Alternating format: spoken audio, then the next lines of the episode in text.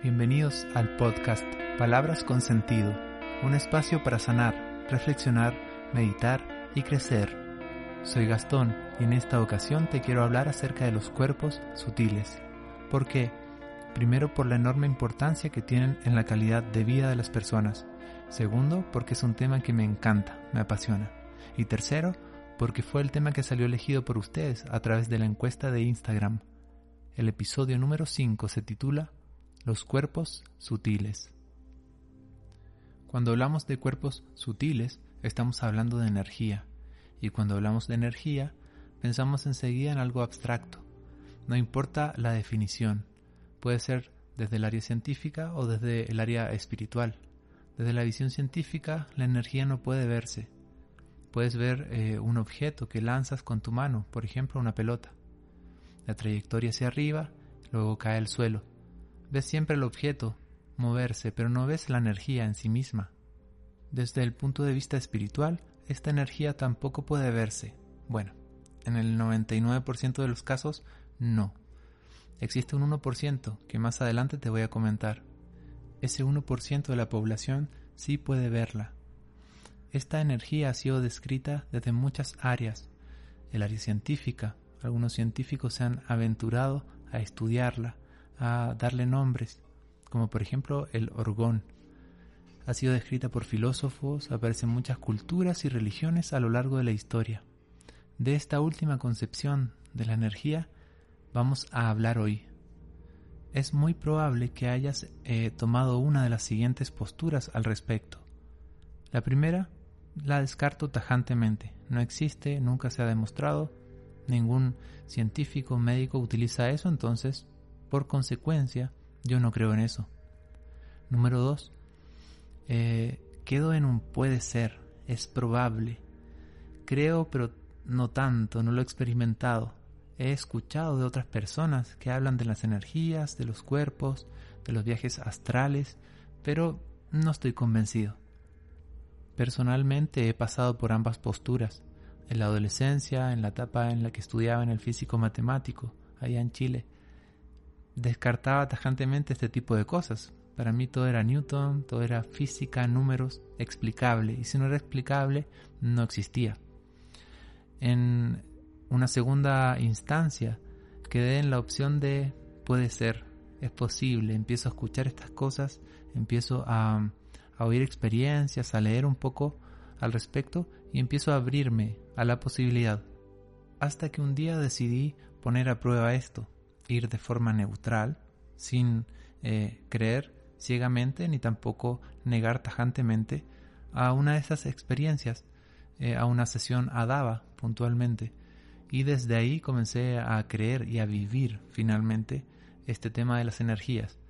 Por supuesto, al día de hoy aún sigo practicándolo en mi vida a través de la meditación y un montón de otras cosas más. Eh, sigo estudiándola y sigo practicándola en otras personas, en la, gente que me va a ver a la consulta. Y ahora sin más preámbulo te voy a contar qué es esto. Bien, para hablar de los cuerpos sutiles, primero tenemos que hablar del aura. El concepto de aura en nuestra cultura occidental actual nos hace ver este concepto como algo alejado de antaño, mitológico, esotérico de otras culturas, probablemente orientales o primitivas. Eso puede venirse a la cabeza de alguien que escucha la palabra aura. Eh, tal vez piense en otras civilizaciones con menos tecnología, lo que en nuestra mente traducimos como civilización menos avanzada. Todas estas creencias y con justa razón, ya que fuimos formados eh, para creer de esta manera, eh, conforman nuestra actualidad y por eso el aura y las energías y los cuerpos sutiles se han dejado de lado de la ciencia, de la educación y de la cultura. Lo normal es que cuando alguien quiere saber sobre estos temas, busca la palabra aura en Internet, le aparecen algunos textos, pero principalmente videos y eh, fotografías eh, con la cámara Kirlian, que es una cámara que fotografía ciertos colores que aparecen eh, a tu alrededor y queda en lo anecdótico. No suele pensarse que esto podría ser importante, información relevante para tu salud. Entonces queda como en, ay, me gustaría saber el color de mi aura. Tal vez es verde, rosada, azul. Me gustaría saberlo y ya. Sin embargo, la información a través de los colores, formas, texturas que hay en tu aura pueden decir mucho sobre ti, sobre tu salud, sobre tu pasado y sobre tu presente. Se dice que muy pocas personas son capaces de ver el aura, y eso es cierto. Se dice también que es una capacidad que se va perdiendo, que al nacer todos en mayor o menor medida podemos verla, pero vamos perdiendo eso y nos quedamos con lo material. Se puede entrenar. Existe un libro que se llama Cómo ver el aura en 60 segundos, eh, de Mark Smith, eh, y ahí habla sobre la enseñanza que ha entregado a algunos alumnos curiosos que nunca realmente tuvieron alguna habilidad especial, eran personas normales, por decirlo de alguna manera, y pudieron entrenarse para poder eh, visualizar colores y formas de sus compañeros. Y por último, se están viendo generaciones de niños como los índigo, los cristal, que están naciendo con esta habilidad y está perdurando mucho más allá de eh, la primera infancia, hasta la adolescencia o incluso la adultez, manteniendo esa habilidad para poder visualizar el aura de otras personas. Respecto a la dinámica del aura, eh, la verdad es que va cambiando. No es que una persona nazca con un color y muere con el mismo color puede variar muchas veces durante el día. Entonces puedes eh, tener un aura predominantemente de color rosado cuando piensas en tu pareja, en quien amas, o en tus hijos, en tu mascota. Pero luego, si yo te digo que pienses en el jefe y en el mal rato que pasaste en la reunión del día de ayer, enseguida comienza a cambiar de color. El color rojo nos muestra una vida ligada a la actividad física, la vitalidad, la ambición, hay poder sexual, el rojo oscuro muestra tendencias violentas o apasionadas. El color rosado muestra amor desinteresado, ternura, modestia. El plateado, versatilidad, energía en altos niveles y cambio constante. El color gris nos muestra depresión, baja energía y miedo. Entonces todos estos, estos colores, analítica o mentalidad visionaria. El color verde nos muestra equilibrio, armonía, sanación, calma. El verde claro muestra flexibilidad, adaptabilidad, versatilidad. Los tonos oscuros, por el contrario, demuestran celos y envidia. El color amarillo muestra amor y bondad, compasión, optimismo. El color naranja, energía y salud, vitalidad física. El color rojo nos muestra alta actividad física, vitalidad, ambición, poder sexual. El rojo oscuro muestra tendencias violentas o apasionadas. El color rosado, amor desinteresado, ternura y modestia. El color plateado, versatilidad, energía en altos niveles y un cambio constante, como una cualidad positiva. Gris nos muestra depresión, baja energía y miedo. Entonces cada uno de estos colores van a ir formando parte de tu vida, de tu día a día, en mayor o menor medida. Por ejemplo, una persona con un diagnóstico de depresión severa evidentemente va a poseer un aura de colores con tendencia al color gris, mientras que por otro lado una persona que está muy enamorada, que está feliz, satisfecha con su vida, va a mostrar diferentes colores, entre plateado, rosado, eh, anaranjado, etc. Luego de comprender qué es el aura, eh, qué significan los colores que la componen, vamos a hablar de los cuerpos sutiles. Son siete y entre ellos conforman la totalidad del aura. El primer nivel se denomina cuerpo etéreo y mide unos 5 centímetros por fuera del cuerpo. Hay experimentación de sensaciones físicas, dolorosas y agradables. Es fino, delgado y de color azul claro en personas sensibles y tranquilas. Es más grueso, áspero y azul oscuro en personas fuertes y robustas.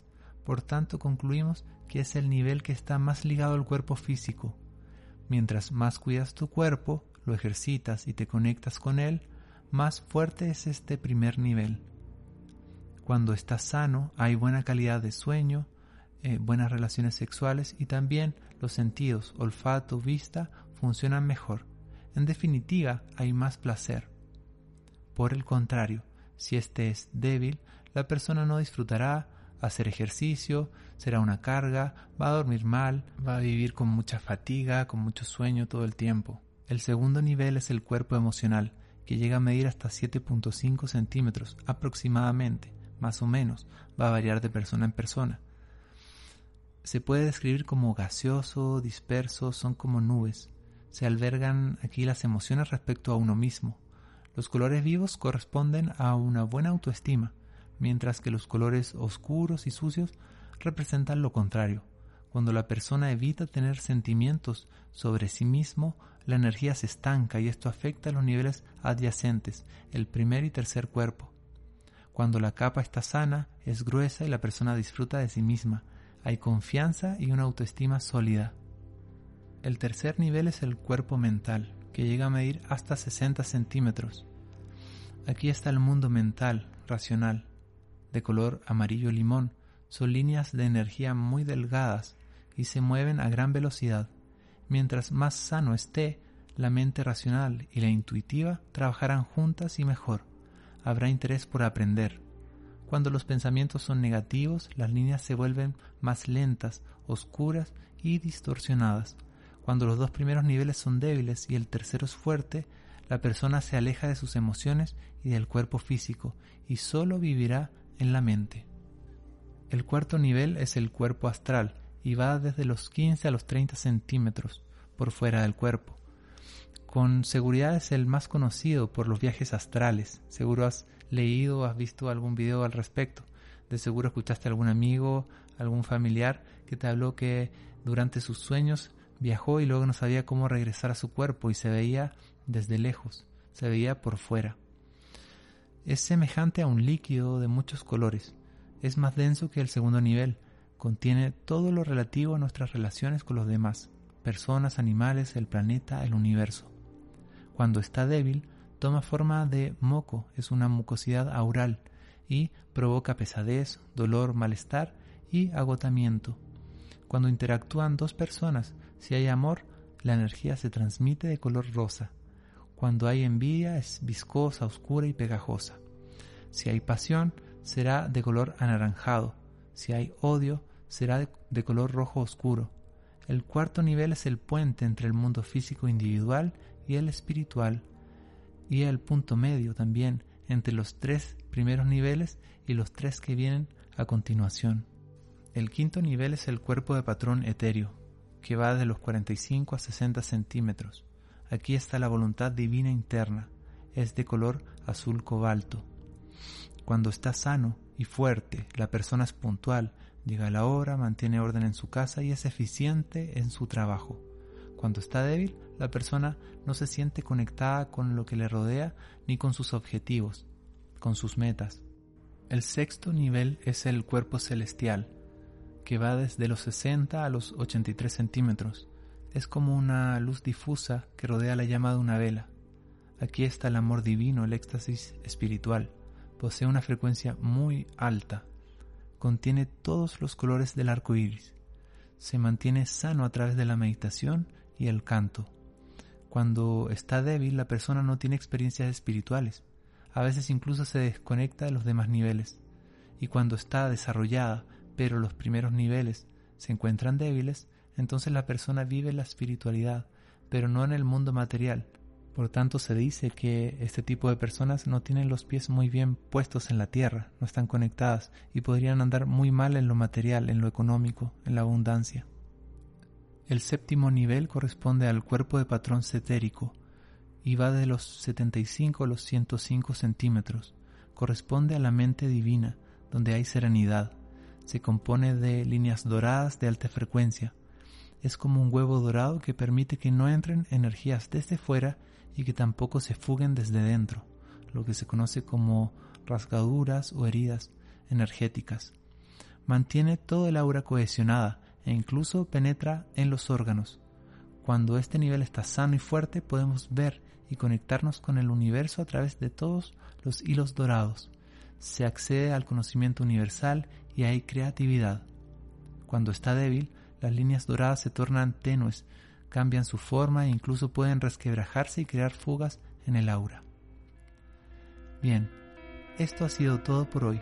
Espero haberte entregado algo de información útil y haber contribuido con un granito de arena en tu día.